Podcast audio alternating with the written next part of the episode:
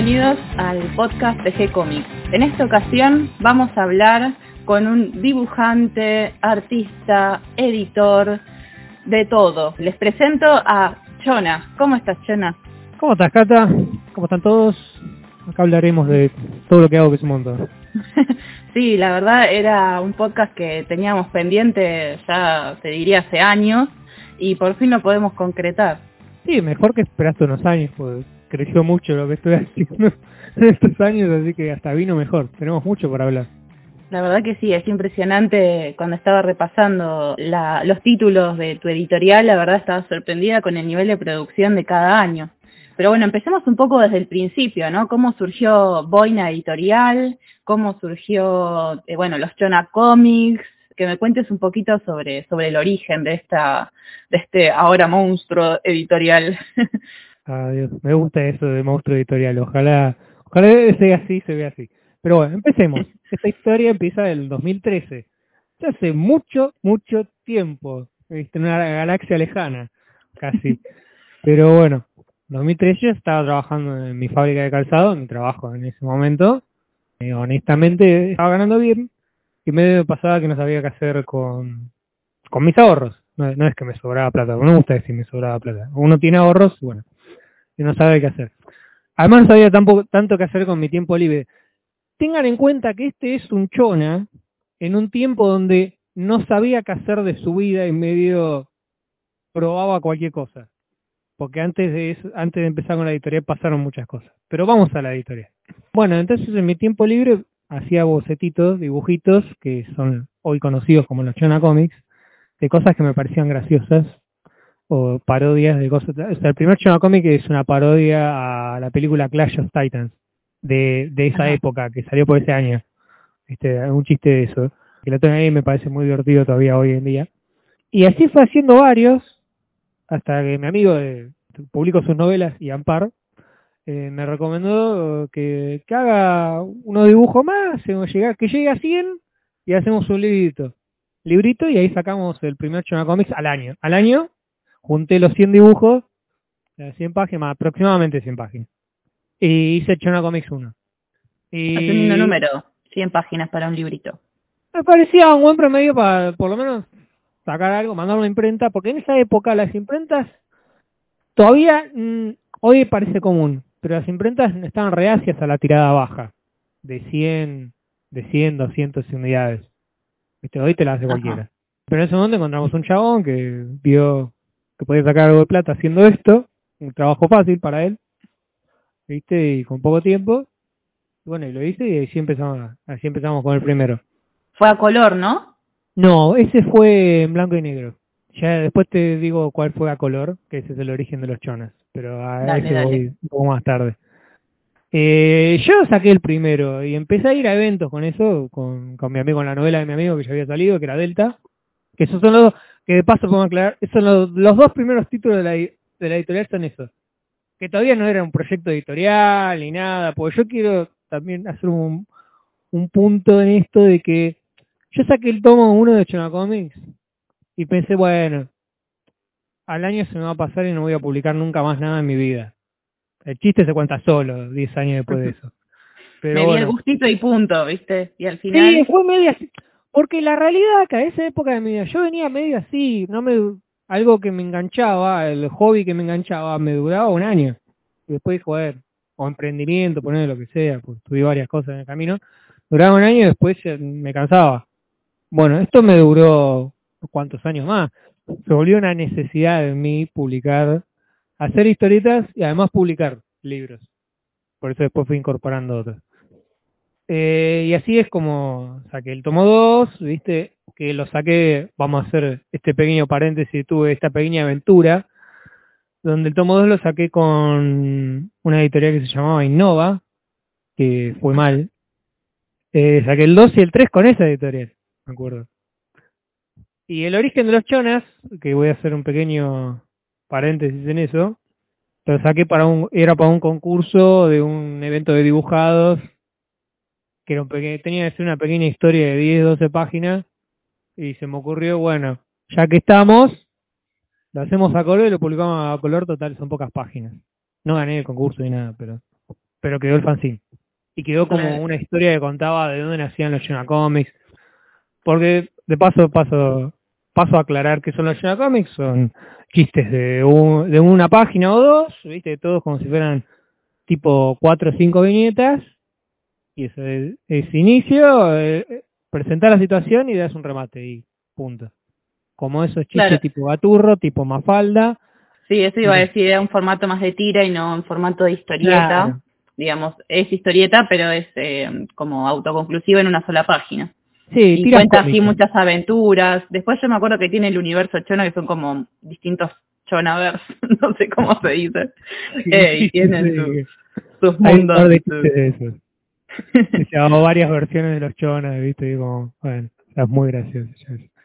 Pero vos pensás que esto fue algo que se fue haciendo a lo largo de 10 años. Entonces, bueno, ahí a veces parodio las cosas que pasan en el momento y quedan. ¿viste? Claro, sí, una, una modo de registro también de, de las situaciones en ese momento, de la vida. Exactamente. Algunos chistes superan el paso del tiempo, otros menos, ¿viste? Es común con el humor.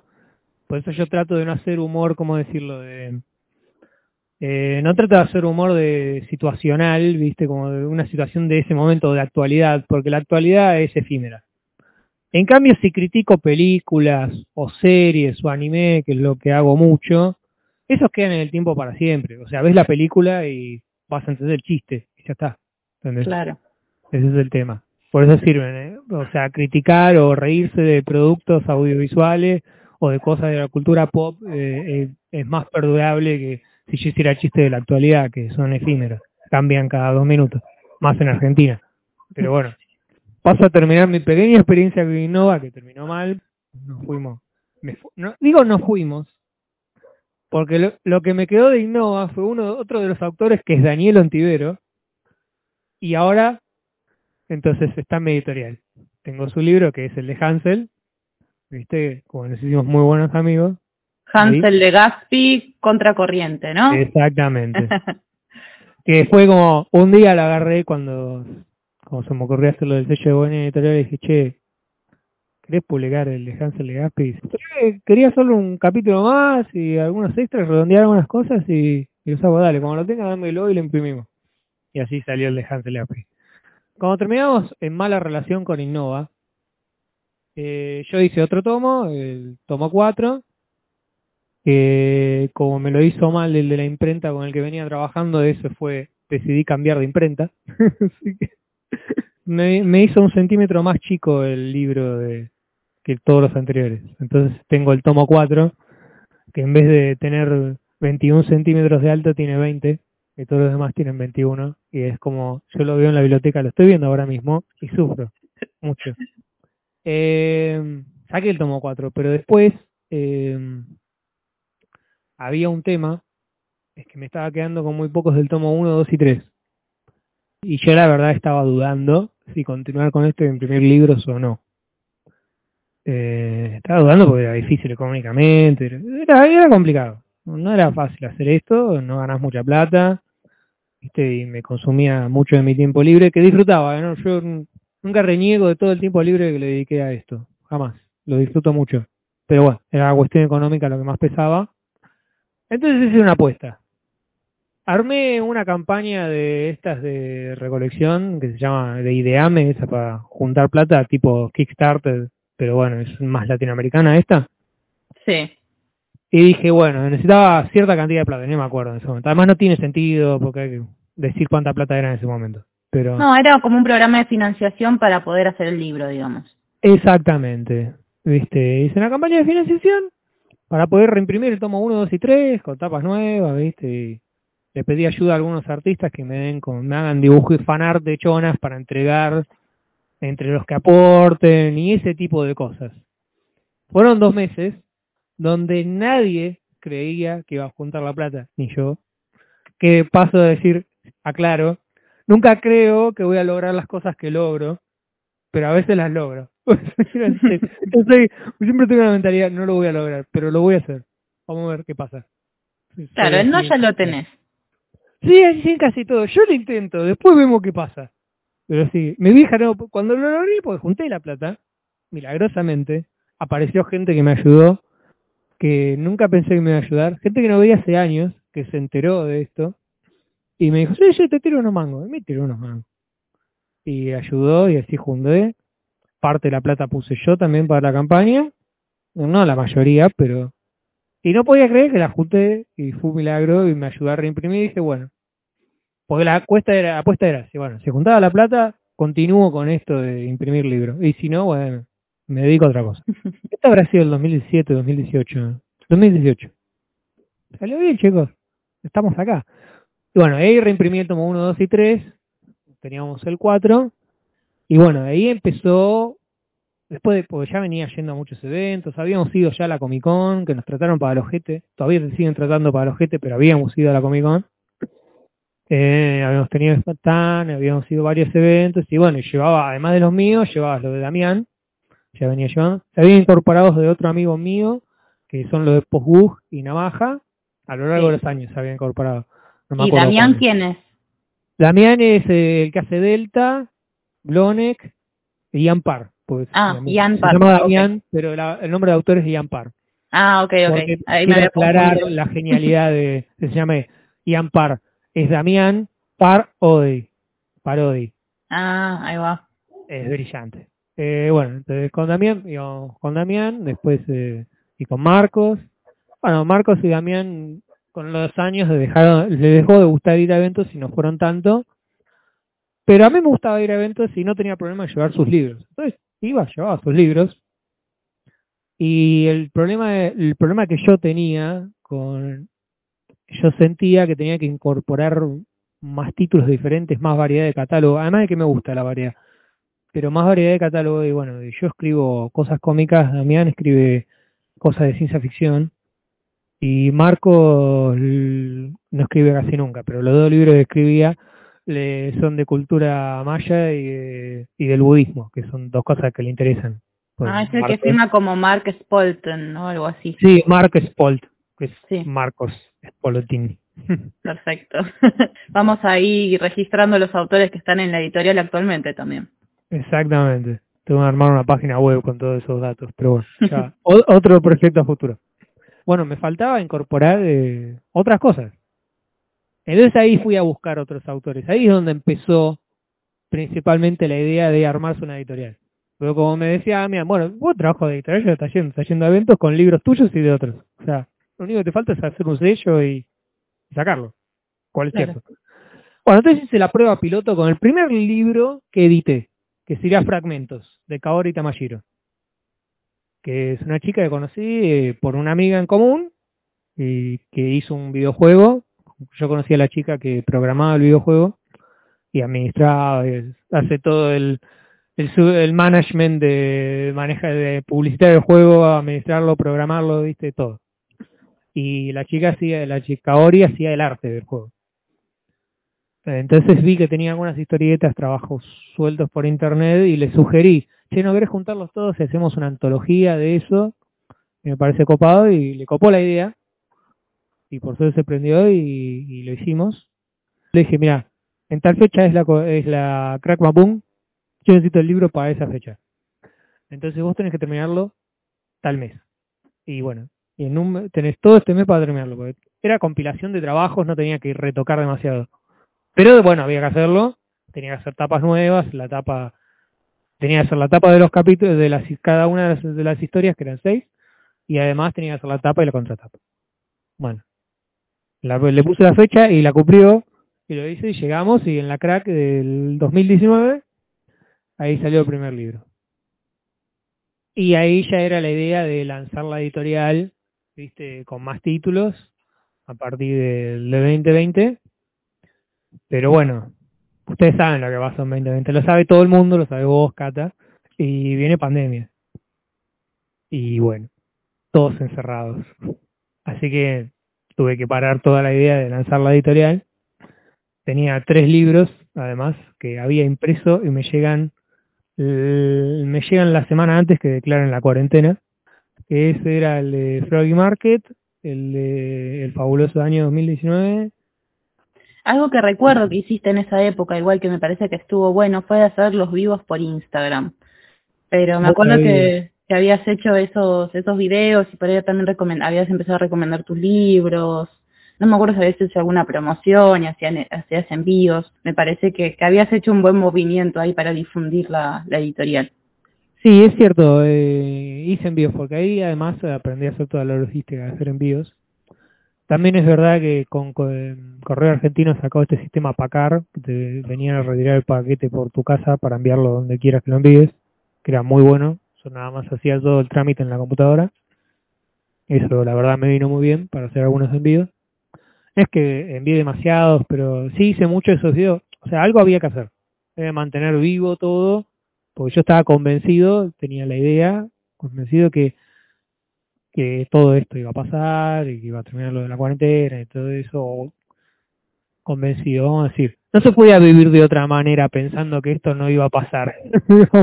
Había que pensar que esto iba a pasar, que íbamos a estar mejor, y etcétera, etcétera, etcétera. Uno tiene que tener esperanza en momentos tan oscuros voy a hacer un pequeño paréntesis. Yo soy un hombre de paréntesis. Yo ayer fui a los de Plantec, después, después hablamos de los de Plantec, eh, y me decía que durante la pandemia se la pasaron vendiendo papel porque todos se creían artistas. no podían prender las máquinas, pero ellos, bueno, eh, distribuían papel. Entonces, vendieron papel a lo loco, es lo que les mantuvo vivo todos todo esos dos años. Pero durante los primeros años, creo, cuando estaba haciendo China Comics 3 por ahí, eh, hice arte para un youtuber, que en ese momento se llamaba NXOL, ¿viste? Ahora se llama Nalzar. Sigo en contacto con el muchacho. No le hago más arte para el canal, pero bueno, porque cambió la onda y ahora está siendo más exitoso con otra cosa y está muy bien. Porque en ese momento hablaba de videojuegos, ahora habla de muchas más cosas. Pero bueno, como a mí me encantan los videojuegos y él hablaba de videojuegos, yo le hacía cómic en base a sus videos, viste, sus partidas y todo eso. Y y así fue armando hasta que hice tres libros de, de él, digamos. Entonces en XOL 1, 2 y 3 son todas cosas que pasaron en sus videos, obviamente exageradas, dramatizadas, dramatizadas para que sea gracioso. Bueno, en XOL 3 era eso, una historia que inventé en base a un comentario, un comentario que hice en un video y, y me armé toda una historia parodiando al videojuego God of War, que es muy graciosa donde el protagonista se vuelve el dios, el dios de los videojuegos y todo eso. Pero cosas así. Y memoria de mostrador era algo que a mi amigo Marcos, pues quiero aclarar, mi amigo Marcos era kiosquero, ya dejó de ser kiosquero, pero fue hace 20 años fue kiosquero, más de 20 años. Las anécdotas que debe tener. Eso es memoria de mostrador. Yo siempre le dije, che, tenés que hacer un libro con estas anécdotas, porque siempre los mandaba por WhatsApp anécdotas, che, pasó esto, pasó esto. Pero yo dije, flaco, tenés que hacer el libro, si no te lo hago yo. Años te fui diciendo eso. Y él me dijo, no, no, yo lo voy a hacer, yo lo voy a hacer. Y un día viene y me dice, toma, chona. ¿Qué es esto, Marco? Esas son las anécdotas de, del kiosco. Hace vos el cómic. ¡Uy, dale! me encanta, me encanta la idea. sí, sí, lo, lo hice durante el final del 2020 lo empecé a hacer y lo terminé recién para final de 2021. ¿Y son uno o dos libritos? Era uno, ¿no? Eh, Memoria de mostrador es uno solo. Uno solo. Sí, sí, uno cortito, lo saqué a color también, con papel de ilustración, de 40 páginas. Ah, eh, es bueno, es bueno y de buena edición. Por eso es caro. pero debo decir, me río mucho, las ideas son todas de él, pero yo hice el guion y el dibujo Sí, hice una pequeña historia al principio, como introduciendo al personaje, dice que, que abre su kiosco en plena crisis del 2001, lo cual es cierto. Viste, eh, antes de que ocurra el corralito y todo eso, y entonces es como, un quilombo sobrevivió, pero bueno, la historia es cómo sobrevive a la crisis del 2001 y el kiosco se mantiene durante 20 años. O sea, lo cerró porque ya no quería laburar de eso, no por crisis ni nada de eso. Claro, de, de cansancio nomás. Sí, sí, quería hacer otra cosa de su vida. Está todo bien. Pero bueno, volvamos a la editorial. 2021 empieza, después de todo un año que tuvimos de, cuarentena y pandemia, y bueno, y ahí en Horizonte, poner en Horizonte está lejano estaba lo de la vacunación y todos esperanzados por eso. ¿Viste? Pero bueno, en enero dije, bueno, saco el sello editorial, nos mandamos, armé el, el loguito, que ahora es un logo nuevo, pero bueno, armé un logo así nomás para tener algo. Y el 6 de enero eh, escribo el sello, la cámara del libro y bueno, y lo largo. Y ahí, y ese año, bueno, empecé a buscar como, buscar títulos y empecé con el de, el de Ecus. Mira, me llegó, el primero fue el de Ecus, que me, me llegó, me lo mandó Sebastián, que me mandó esta propuesta, pero él, él no era el autor, él le gustaba, era muy fan de eso. Y me Ah, puso en contacto con los dos autores, con otro Marcos, Marcos Amarilla, y Ariel de la Fuente. Hablo más con Marcos, porque Ariel, que es el guionista, Marcos es el dibujante de Ecus, y entonces fue como que lo habló con él y le dijo, sí, sí, o sea, lo convenció y no tuvo problema Ariel y me dieron los derechos de publicación y hicimos una compilación eh, donde Marcos le hizo una tapa nueva y ahí salió el de Ecus. Y ahí por fin tenía uno de superhéroes. Bien. y después ahí vino el de Hansel, que fue como te dije, Daniel un día apareció, acá está el libro, Chona. Uh, genial. Y lo imprimimos. En el medio de, bueno, en el medio saqué el de NXOL 3, como dije, que ya lo había publicado. Sale, el- sal- saqué el tomo 6 de los Chona Comics, la pandemia de los Chonas, porque no podía llamarse de otra manera. Este, y después a fin de año saqué el eh, Memorias de Mostrador y una nueva edición de Namaja, que tu- le agregamos el sello de la el sello de la editorial que no lo tenía antes y hicimos algunas pequeñas modificaciones para que quede más bonito, pero bueno. Eso fue el 2021. Eh, te iba a preguntar, eh, ¿vos tenés eh, algún como algún calendario de publicación o es así como me venís contando muy directo de me gustó esto, lo imprimo y después veo cómo me distribuyo el dinero o, o las publicaciones? ¿Cómo, ¿Cómo te manejas con eso? Yo tengo una idea de siempre manejarme por caso. Eh, como te dije, el de Hansel fue de una manera, que yo lo fui a buscar a él, y el de Ecus, ellos llegaron a mí. Eh, a mí se me envían, se me gusta la idea, veo la forma de económicamente publicarlo y hacerle un lugar en, digamos, en ese momento, el 2021 y 2022 eran- estaban en un modo de incorporar títulos. Incorporemos títulos, incorporemos títulos. Ok. ¿viste? Esa era como la intención. Eh, para agrandar catálogo, porque eso, como dije, el problema que tenía es que no tenía variedad de catálogo. Todavía no tengo toda la que quiero, pero bueno, eh, la idea era esa. Por eso fui incorporando todo lo que podía. Pero me llegaron esas propuestas, las vi, y la que me llegó la de Ecos, las veo, las analizo, y si veo que tengo la plata, eh, la publico. En el caso de Ecos, justo había cobrado un subsidio de Cultura de Nación, y la, lo decidí invertir en eso. Me alcanzó para poder pagar la impresión. El caso de Hansel, ya había tenido, había, había ganado algo de plata en los últimos eventos, entonces decidí invertir. Además, yo lo fui a buscar a él. ¿Viste? Y él me- y además eh, hizo algo maravilloso, Daniel, que me entregó todo el libro ya hecho. Yo no tenía que hacer nada, nada más ponerle el sello, que algo, algunos me entregan las cosas a medio editar, y bueno, que está bien, digamos, no es que tienen que hacer todo, yo también tengo que trabajar, pero Daniel me lo entregó ya listo. Toma, mandáselo a la imprenta. Y era así, ¿eh? Y eso no tenías es- excusas, digamos. O sea, la No, tenías no, que era- hacer, tomá. a buscar la plata. Claro. Y bueno, ahí está y lo busco. Eh, y ahora, y con el tiempo fui, por ejemplo, las novelas de Ian Parr, él paga la impresión, no lo paga la editorial. Eh, la editorial nada más recibe un porcentaje por distribuirlo y enviarlo a y llevarlo en eventos y todo ese tipo de cosas. Pero la mayoría se la queda él porque él puso todos los costos de, de impresión. Claro, vos tendrías como ahí el, el precio de distribuidor, por decirlo de alguna manera. Exactamente. Y yo lo que busco es eso, eh, buscar que cada situación eh, sea manejable para que se publique. Lo importante es publicar el libro y sumar un, un título más a la editorial. Eso es lo que siempre busco. Eh, por eso analizo caso por caso.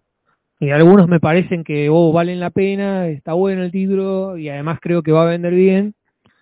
Eh, o sea, están los que creo que van a vender bien, como el Navegando entre Notas, que fue uno que saqué el año pasado, que vendió muy bien, pagó toda la AnimeCon y más cosas, para decirlo así. Eh, Esta me llamó mucho la atención. Ah, ya vamos a ir llegando por ahí. Ya, vamos, ya llegamos. Pero Estamos bueno, recién en 2022. Sí, sí, 2022 después, el, o un año por caso. Pero bueno, pues sigamos. Eh, lo que yo quería decir es que algunos los, los traigo para ver, porque creo que van a vender bien. Además me gustan, si no me gustan no los publico. Si no me parecen buenos, no es que no me gustan, no es que me gusta todo. Pero si no me parecen que tienen algo que vale la pena, porque yo yo soy yo nací como guionista, estudié mucho guion, guion de cine, que después me, me especialicé para las historietas. Entonces a mí me interesa mucho el guion. Si el guion me parece que tiene algo bueno, yo puedo bancar que el dibujo no sea tan bueno, no sea perfecto, la narrativa quizás no sea la mejor, ¿viste? Yo puedo bancar ese tipo de cosas. Pero si hay un guion que me gusta, normalmente lo publico. Por eso tengo dos libros de Guido Barsi, El resto de los dioses y Destino, porque el guion me parece genial. Guido Barsi hace muy buenos guiones, eh, cuenta muy bien lo que quiere contar, y se, se consigue muchas duplas, muy buenas duplas de dibujantes porque tiene miles. Pero bueno, son todos, como vos, son todos casos puntuales. ¿viste? cada lo analizo cada caso. O sea, no, no hay una dinámica eh, perfecta y estructurada. Si nada más, eh, de paso puedo decir, que si alguien tiene una propuesta y me la quiere enviar, me, me envía a boinaeditorial.hotmail su propuesta y ahí es donde yo acumulo todas las propuestas para después revisarlas. Quiero aclarar. Para que no me envíen ni Instagram, ni mensaje en Instagram, ni WhatsApp, ni nada manden al mail boinaeditorial.hotmail.com que ahí se revisa todo. Bueno, volvamos a la historia de la editorial, el 2022. Bueno, el 2022 fue un año muy complicado para mí. Por eso publiqué dos libros, creo nada más.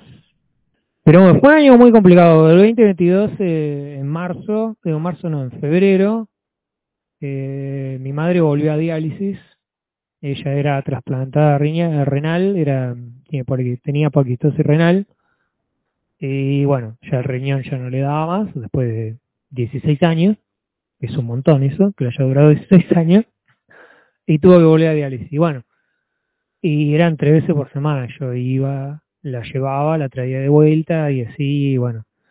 En medio iba a eventos como podía con la editorial, pero publicarse me hacía muy difícil. sí, tenías la cabeza en otro lado, totalmente. Tenía la cabeza en otro lado. No teníamos mucha plata tampoco en ese momento. Eh, la gastábamos todo en eso. A pesar de que la obra social cubría casi todo, ¿viste? Pero bueno, era cuidar la comida, cocinar bien adecuadamente para ella, a cuidarse en esas cosas. Obviamente gastó plata en comprarse una tablet, en pagarse Netflix para aguantar ahí en Netflix, para aguantar en la diálisis, porque es un embole de la puta madre. Son cuatro horas ahí clavado una, una máquina, pobre, Dios mío. Eh, bueno. Eh, y eso durante meses. Ah, hasta que en octubre tuvo un ¿cómo decirlo? Mi vieja no me reconocía, estaba muy mal y estaba temblando, estaba con fiebre, bueno, llevé el internet.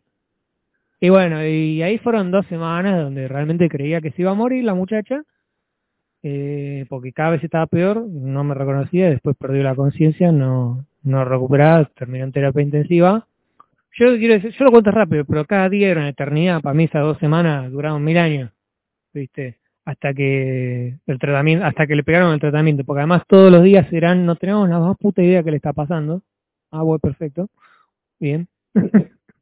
Sabemos que no tiene esto, esto, esto, esto, esto, te dan el listado, porque siempre los médicos te hacen eso. Que está bien, es, tienen que hacer eso. Es su trabajo. Sí, es que si el paciente no, no te puede decir qué le pasa, qué le duele, todo eso es medio Exactamente. probando a ver qué le, qué o sea, Lo único que seguían es, bueno, sabemos que tiene esta enfermedad preexistente, tiene que ir por ahí la cosa.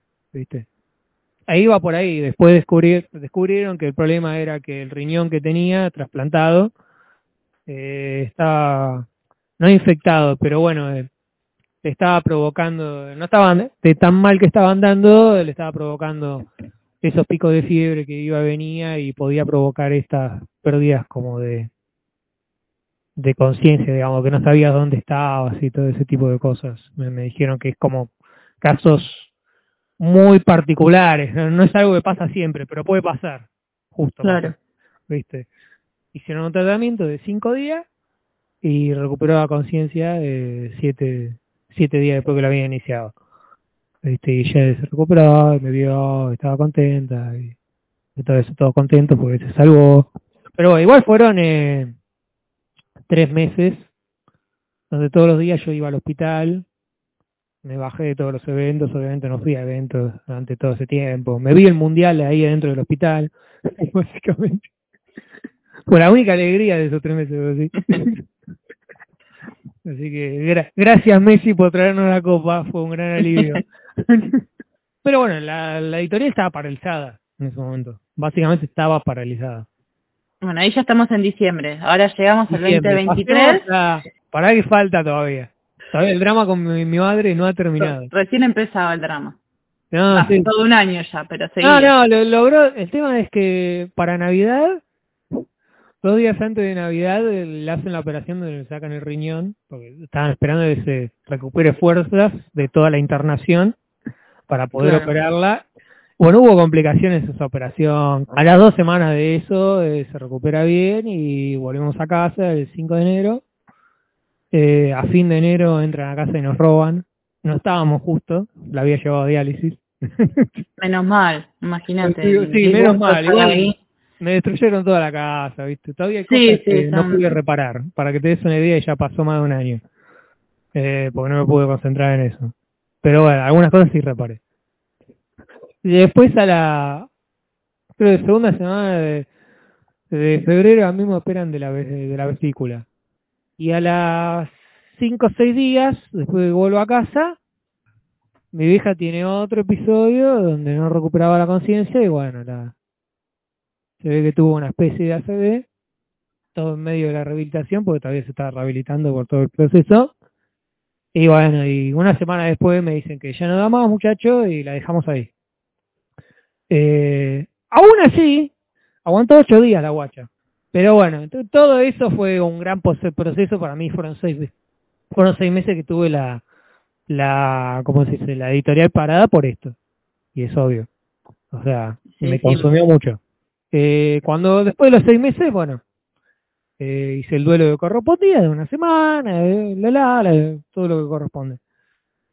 Eh, bueno, recibí un subsidio de posicionamiento de mi vieja, entonces lo invertí en libros y en ir a la Comic Con, básicamente. ¿En la de mayo, En la de junio creo que era. A junio, tenés razón. Junio. Junio. Sí, sí.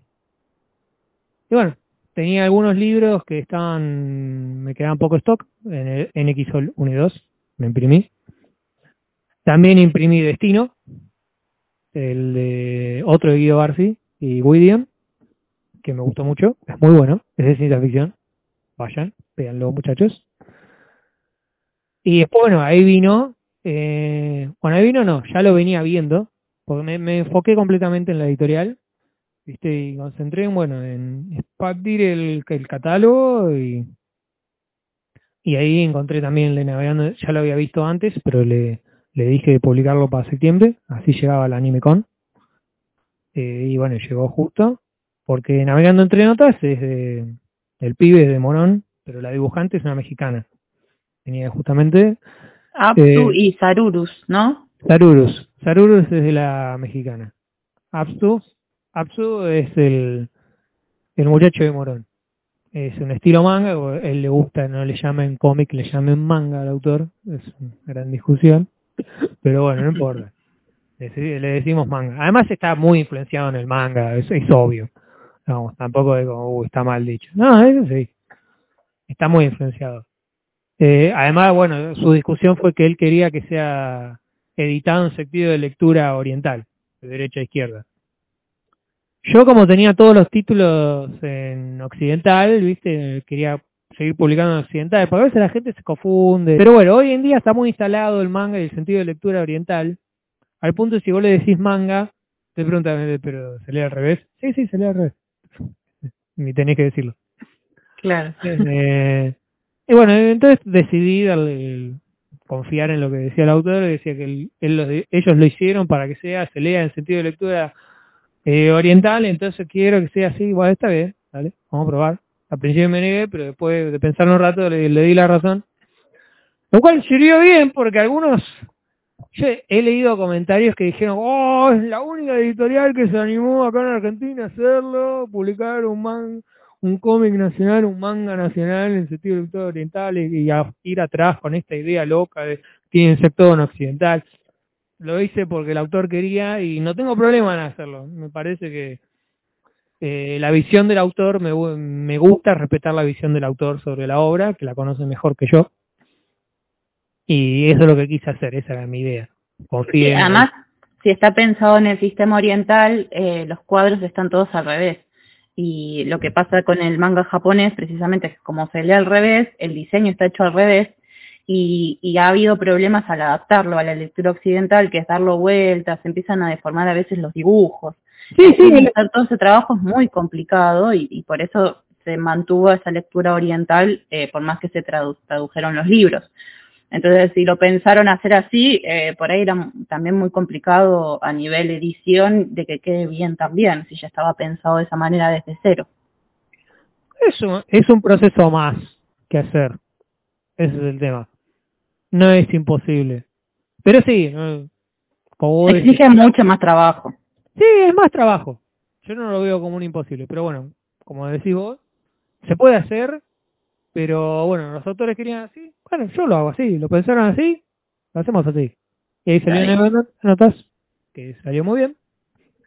Y el último que saqué hasta ahora es, es Taker, que salió en diciembre, de un amigo que conocí hace años en eventos, que tenía este ahí colgado, y le había hablado allá en 2021 para que lo hagamos. Bueno, con lo de mi vieja se retrasó, se retrasó, se retrasó, hasta que finalmente lo pudimos sacar el año que pasó. Ese es el último hasta ahora. En el medio hubo, eh, salió el de Puni, que es uno de cuentos, el de Bohemia al pedo, que es uno de poesías, que lo hace un amigo mío, un amigo de mi infancia, siempre viene, me tiene un libro que publicaron, me lo trae, porque ahí está el de Poesía Barata para Viajeros Apresurados y el Fabuloso 2019 y el de Bohemia, son todos de él. Él paga la impresión, entonces yo no tengo problema. Vos pagas la impresión, yo te lo hago, querido. Yo te lo llevo. Claro. ¿Viste? Porque no es un libro que se vende mucho. Porque además, no es porque el libro es malo o lo que sea. ¿eh? A los eventos a donde voy, eh, no, no está el target de ese libro. Pero he ido a la facultad de, de Quilmes, eh, en la Feria del Libro de la Facultad de Quilmes, en la y bueno, ahí se, el de Bohemia se vende un poco más. Ahí fue, claro, sí. cada, libro, cada historieta, cada novela tiene su público y hay que pegarle siempre a, a, encontrar el lector ideal. Exactamente. Bueno, esa es toda la historia de Bohemia Editorial. Son 10 años, Cata, perdón, lo hice lo más corto que pude. No, está perfecto, no, no. Además, me contaste ahí todas las aventuras en el medio personales, así que... hay de todo. Hay de todo, hay aventura, ciencia ficción, terror. Me acordar, me falta un título de terror, chicos, perdón. Pido perdón, porque siempre me piden en eventos. ¿Tienes algo de terror? No. Ya lo voy a hacer, algún día. Prometo. Bueno, está en el pendiente. Y ahora, bueno, vamos a llegar a las novedades de 2024, que además del cambio de logo, por lo que vi, en marzo vas a traer una gran novedad. Sí, primero el logo, que como dije, no nada improvisado, lo mandé a un diseñador, diseñador gráfico, de, es un amigo personal también de hace muchos años, pero tiene, yo respeto mucho el trabajo, su trabajo y sé que trabaja de manera muy profesional. Viste, además le pagué, un trabajo serio, le dije nada de, nada de favores. Lo, único que le pedí, mira, tenerlo para tal fecha. Eso sí, eso fue lo único. Y quería hacer un logo nuevo. Además yo no tenía idea de cómo hacer un logo nuevo. Yo soy malísimo haciendo logos, chicos. No, no me piden ningún logo. No tengo ideas para logos, soy malísimo. Más que hacer el logo en sí. Las herramientas las sé manejar, pero no, se me ocurre cómo hacerlo. Entonces no sé de ideas. No, es mi, mi creatividad no explota para allá, chicos. eh, es de sabios delegar las cosas que uno se siente limitado, así que está perfecto yo estoy en una posición donde tengo que aprender a, a, delegar, por supuesto. Nunca tuve problema con delegar, me, parece muy bien. Bueno, acá está, vamos al, a la gran novedad de marzo, Ilinar. Es un libro de arte, un artbook, que va a tener las ilustraciones de 10 autores, 10 ilustradores diferentes, todos independientes y argentinos. Van a ser 5 mujeres, 5 hombres, que yo fui eligiendo tanto por su talento, la calidad de su trabajo y por los diferentes estilos que tienen. Y que también va a tener una página donde cada autor cuenta su experiencia como artista, no, no es que van a contar toda su vida, van a contar yo, eh, yo les hice una pregunta y esa pregunta sirvió como catalizador para que ellos cuenten lo que quieran contar, además de responder la pregunta. Que además son preguntas que yo creo que todo el que quiere iniciar como ilustrador o como artista en general, uno se hace, aunque sea una vez. Este, me parece que ayuda a la visión de tanto gente experimentada como gente que está empezando. Por ejemplo, uno de los autores es Mariano Noxart, que el pibe tiene creo que 20 años digamos, está recién empezando. Dibuja como la, san, la Santísima Trinidad, pero, pero Dios mío. Eh, y después tenemos otro que es Gauna, que tiene cincuenta y pico. Yo digo, yo puedo mostrar el espectro de variedad entre autores que hay, que tiene un estilo muy diferente al de este chico y cuando lo van a, cuando lo vayan a ver, cuando empiece a subir alguna de las ilustraciones, van a ver todas las diferentes variedades. Porque, ¿qué pasa con este libro? Este libro es algo que yo siempre quise hacer desde hace mucho tiempo, porque yo veo en la industria, en los eventos, algo que a mí me, parece que está mal y yo quiero ayudar a construir un camino diferente. Va, está mal entre comillas. Me parece que es dañino para los autores. Porque yo lo que veo en los eventos es que muchos de estos autores, muchos de estos ilustradores, se ven en la obligación de eh, realizar fanart constantemente. Es como su trabajo habitual es hacer fanart. Porque es lo que más vende y está bien que lo hagan. Hay que comer, chicos. Está todo bien. No los critico por eso. Tampoco critico al que lo compra porque es lo que le gusta. Digamos, no viene el autor de su serie favorita, pero bueno, tenés un ilustrador que te hace el dibujo de tu serie favorita. Entonces está bien que busquen eso. Sin embargo, yo creo, además ellos los ayuda como a desarrollarse como profesionales, que está muy bueno tener esa práctica. Así que está bien que lo hagan. Pero como autores yo creo que los empobrece, porque no les permite eh, desarrollar eh, lo que les sale de adentro a ellos, ¿viste? Lo que es verdaderamente original, lo emocional, lo vivo, las tripas, el corazón, todo eso, ¿viste? Lo que uno siente de adentro, lo que les sale del estómago. No están mostrando lo que realmente necesitan expresar, solo lo que necesitan para vender, que está bien pero también yo creo que como autores uno necesita hacer y desarrollar todo lo que necesita expresar. Todo eso también, o sea, el trabajo de autor también requiere disciplina, práctica y mucho desarrollo. ¿Viste? Y si el ámbito profesional y laboral no les permite hacer eso, yo creo que los arruina como autores. Y este libro, que nada más hay arte original, nada de fanart, eh, es como, un, como una pieza en el camino que yo quiero construir para ayudarlos a que no solo vivan de fanart, también el público aprecie eh, su arte original, que yo creo que les va a gustar tanto como el fanart. Y esa es la idea de Linar, básicamente. Yo quiero, como hay una idea detrás de eso, y es esa. Sí, además va a ser en papel ilustración, a color, eh, que hoy en día eh, está, es, tan difícil, ¿no? Poder invertir en, un trabajo de, de ese eh, de esa calidad, ¿no? El papel de ilustración a color, 120 páginas, eh, no es barato y hoy en día es, eh, es más difícil también pensar, lo pensás dos veces para invertir eso como editor y me parece también es una linda manera de, de, de demostrarles tu aprecio a, a los autores. Sí, sí, yo creo que hay que valorarlos, los autores, también creo que voy en editorial y como todas las editoriales en general, no existimos sin los autores, ellos nos necesitan a nosotros, yo los necesito a ellos, y me parece que eso hay que marcarlo. Eh, y sí, es una gran inversión, un libro de, más de 120 páginas, eh, todavía no tengo el número exacto porque me tienen que entregar unos, algunos dibujos, pero están en estas fechas. Y tengo que terminar de armar, pero ya está por terminarse. Eh, bueno, cuando esté la preventa o anuncies, vamos a compartirlo para que lo puedan comprar. Por supuesto. vayan ahorrando porque va a salir saladito. Pero sí, sí, va a ser caro. Imaginen, a color, papel de ilustración de 150 gramos, viste, tapas a color, viste, laminado.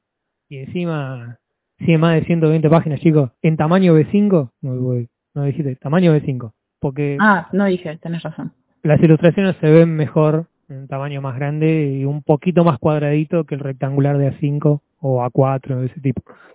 Eh, me parecía que B5 era un buen papel, era un buen tamaño, sin irse muy a la miércoles, porque hay libros de arte que son mucho más grandes, pero bueno, dentro, si no, ya sería el precio astronómico y ya es un despropósito porque nadie lo va a comprar tampoco.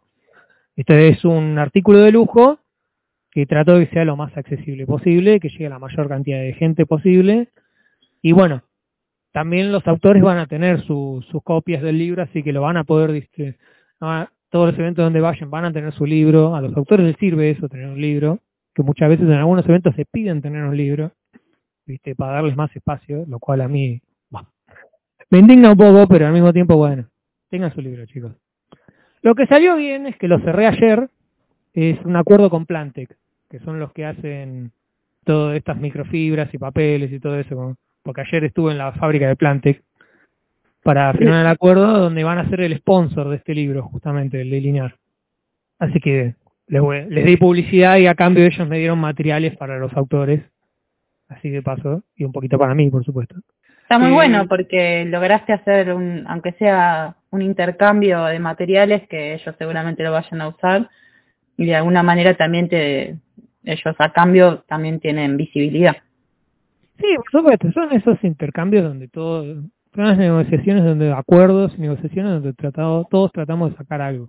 Este, con lo poco que tenemos, porque Plantec tampoco es que se baña en plata, hacen lo que pueden también, son una empresa, no es que sea una empresa chica, es una fábrica grande, pero bueno, hacen lo que pueden, eh, venden cosas, artículos caros que los artistas necesitan mucho, que se encarecen cada vez más, tienen sus cosas económicas, pero a mí me viene muy bien, lo poco que no dieron, me viene buenísimo, yo le doy la publicidad y además me sirve también el, me sirve que sirva como sponsor del libro, viste, engrandece el título en sí, llega más gente todavía, y bueno, y muestra como la seriedad del proyecto, viste, ese tipo de acuerdos, y siempre yo lo pienso como relaciones a futuro, ¿entendés?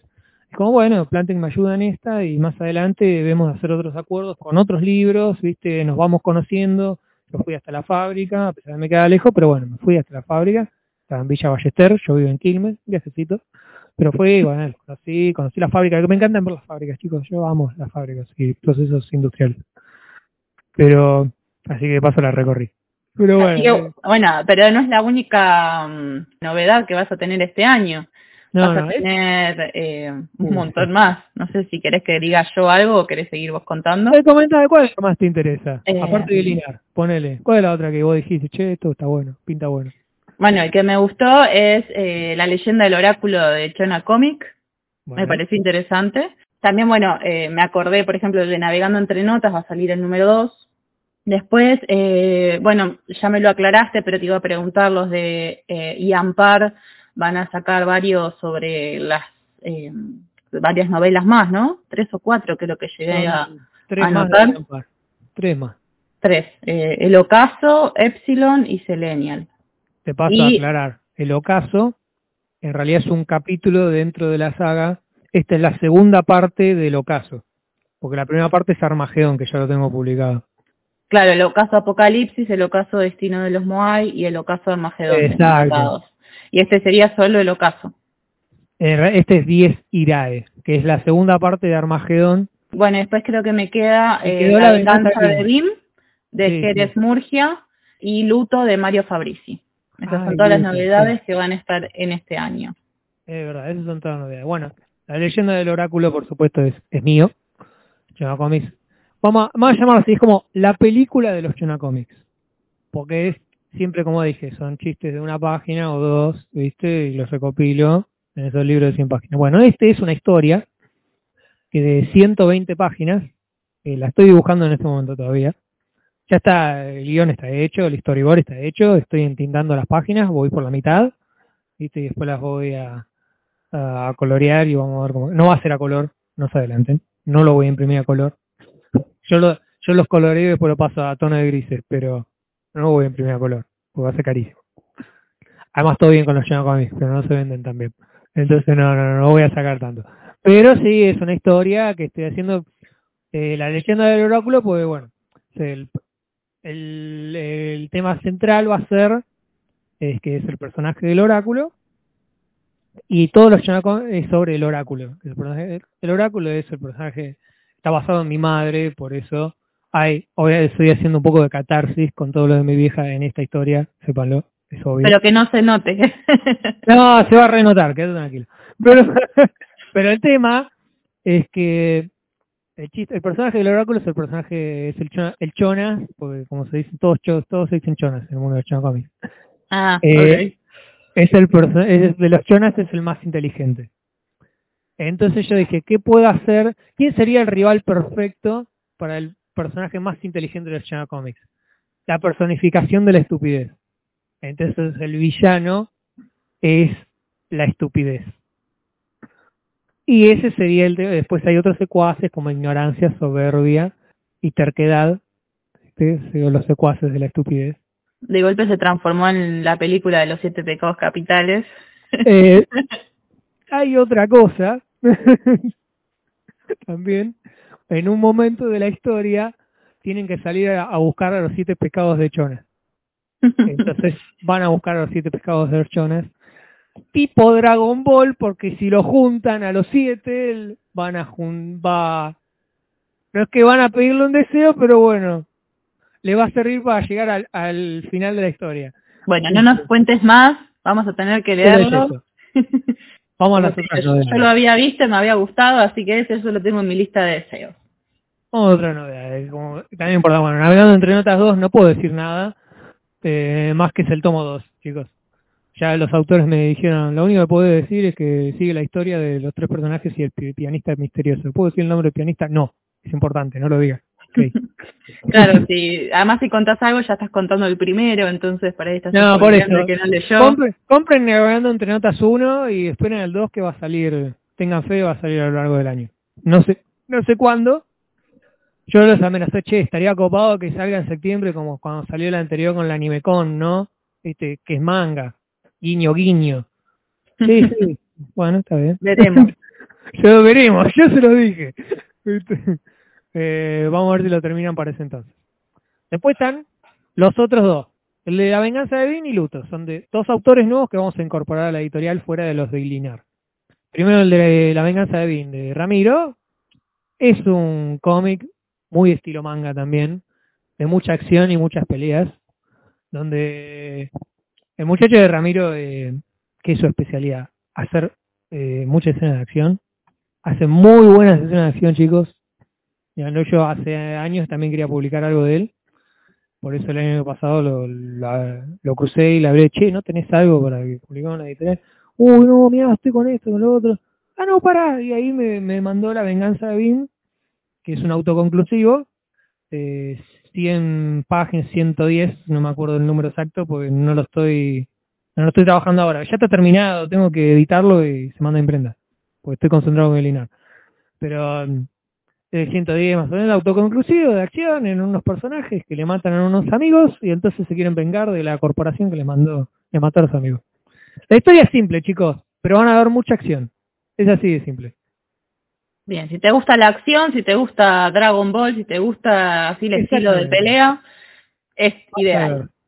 ¿Y Luto de qué trata? Luto. No, no es lo que es tendencia de hoy en día. Ahora, cuando lo empecé a leer, me lo mandó el autor, y lo empecé a leer, no pude parar de leerlo.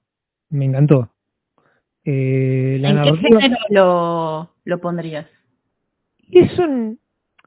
Se podría decir que es policial pero no, no trata de un, trata de un caso policial, pero es lo central y al mismo tiempo no tiene un tratamiento de un policial donde uno trata de averiguar quién fue el asesino y todo eso. O lo sabemos desde el vamos, ¿viste? Lo que cuenta la historia es el es un asesinato de barrio común de un hecho de inseguridad, ¿viste? Eh, no es un hecho de inseguridad, pero se entra en el marco de lo que típicamente nosotros conoceríamos como un hecho de seguridad que vos ves en, los noticieros. Y la dinámica que hay en el barrio alrededor de ese hecho de, inseguridad. Y cómo afecta a las familias afectadas del familiar que murió y todo eso. Eh, y cómo se agarra, cómo algunos vecinos quieren hacer justicia por mano propia, cómo la policía busca conocer qué es lo que realmente pasó, ¿viste? Y como en el medio hay también, eh, eh, no sé de narcotraficantes, pero delincuentes que todos sabemos que son los delincuentes del barrio, ¿viste? Tipo capo mafia del barrio, que, que no saben si fue él o no, y bueno, entonces como que es una dinámica de conflictiva de barrio común que mm, uno se cuestiona todo el tiempo cómo va a terminar todo esto, porque no sabes, es como todo es una vorágine de, de caos entre lo que cada uno de los sectores que están involucrados en esta historia creen que pasó. Este, nadie tiene la razón hasta el final, por supuesto, al final que se descubre. Pero nadie tiene la razón, pero cada uno en base a lo que cree, porque como que nadie quiere buscar la razón, nada más quiere imponer lo que cree y entonces ahí, ahí se crean los conflictos. Es una historia de, típica de, de un hecho de inseguridad de hoy, que yo creo que muchos se van a sentir identificados, yo creo que es algo que, que a nuestra sociedad los corroe, a nuestra, a nuestra sociedad eh, se siente identificada, eh, le pasa mucho cómo entra en la vorágine de los hechos policiales según lo que cuentan los noticieros. Yo lo he visto mucho con mi vieja, que se copaba mucho con eso. Yo no tanto. Pero yo creo que esto, historia relata muy bien un hecho de inseguridad, pero contándolo desde la cruda realidad que viven las personas que están involucradas en ese hecho de inseguridad. ¿Viste? Inclusive los, los noticieros también hay pequeñas partes. Es una muy buena historia, es muy atrapante y hasta el final eh, te queda, es un drama, tampoco es, oh, es un policial, es un drama, eh, pero es muy copado, es muy buen guion y hasta el final yo me reenganché, por eso lo estoy publicando, básicamente. A veces me agarran esas cosas de, che, esto está muy bueno, hay que hacerlo.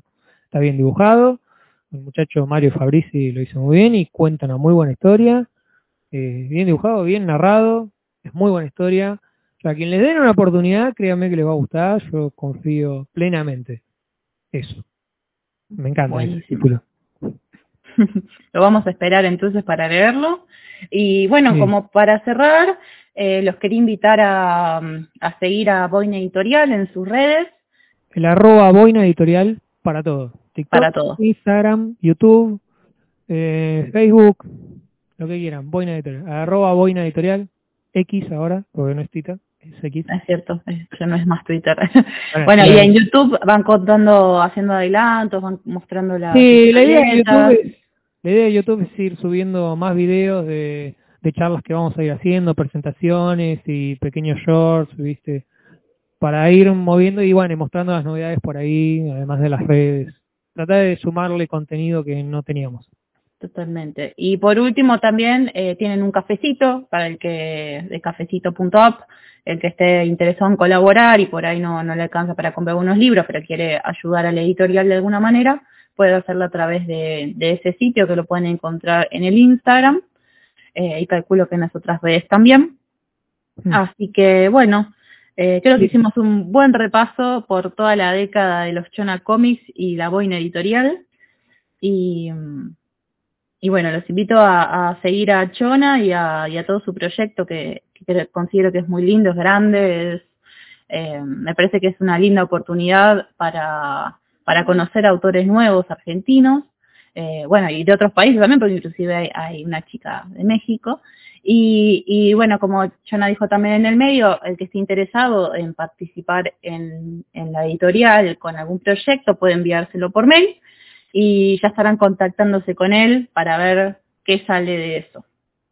Así que, eh, ¿hay alguna manera que te puedan enviar el trabajo? ¿Tienes el trabajo terminado? ¿Alguna sinopsis? ¿Algunas imágenes de la página de muestra? De paso les cuento cómo tienen que enviarlo. La, la, forma óptima de enviar un proyecto a Boina Editorial. Dos puntos. Clase. sí. A boina, a boinaeditorial.com envíen lo siguiente. El nombre, el título de, de la obra, nombre del autor o autores, eh, sinopsis de la historia, si es una historia, eh, si puede ser un cómic, puede ser una novela, puede ser cuentos, no discrimino en eso. Eh, la cantidad de páginas que va a tener el libro terminado, terminado, por favor, si lo envían terminado, por favor, es mucho mejor. Si no envían terminado, yo no tengo problema en, darles mi opinión, pero no se habla de publicación hasta que el libro esté terminado. Y después unas páginas de muestra o un capítulo como me mandan eh, de cuentos, eh, envíenme dos, tres capítulos, no voy a leer todo el cuento entero, pero sí leo uno o dos capítulos y una buena sinopsis y así me entero. Manden eso y eso será revisado cuando pueda hacerlo. O sea, porque yo soy el que se encarga principalmente de revisar las propuestas, pues soy el que decide y muchas veces que pone la plata para imprimir las cosas. Por lo tanto, tengo el poder de veto, como se dice por ahí. Pero envíen, eh, yo, a mí me gusta ver las propuestas y nunca se sabe. A veces hay lugar, a veces no, pero se, se busca. Exacto, así que bueno, ya saben cómo tienen que hacer, a dónde enviarlo, de qué manera. Así que bueno, Chona, muchas gracias por este tiempo. Eh, espero que, lo hayas pasado bien, que, bueno, ya nos pusimos al día con toda la editorial, como dije. Y bueno, le agradezco a todos los que llegaron hasta acá, los que nos escucharon. Y de paso también los invito a recorrer el sitio de G-Comics, que tenemos webtoons, tenemos historietas, tenemos podcasts, tenemos cuentos, tenemos notas de blog, tenemos un montón de recursos para el artista. Estamos tratando de ponernos al día con la agenda de los eventos de historieta y los cursos y los concursos que haya eh, vigentes en este momento. Y también bueno tenemos nuestro nuestro espacio del editorial donde tenemos nuestros libros publicados y donde los pueden conseguir.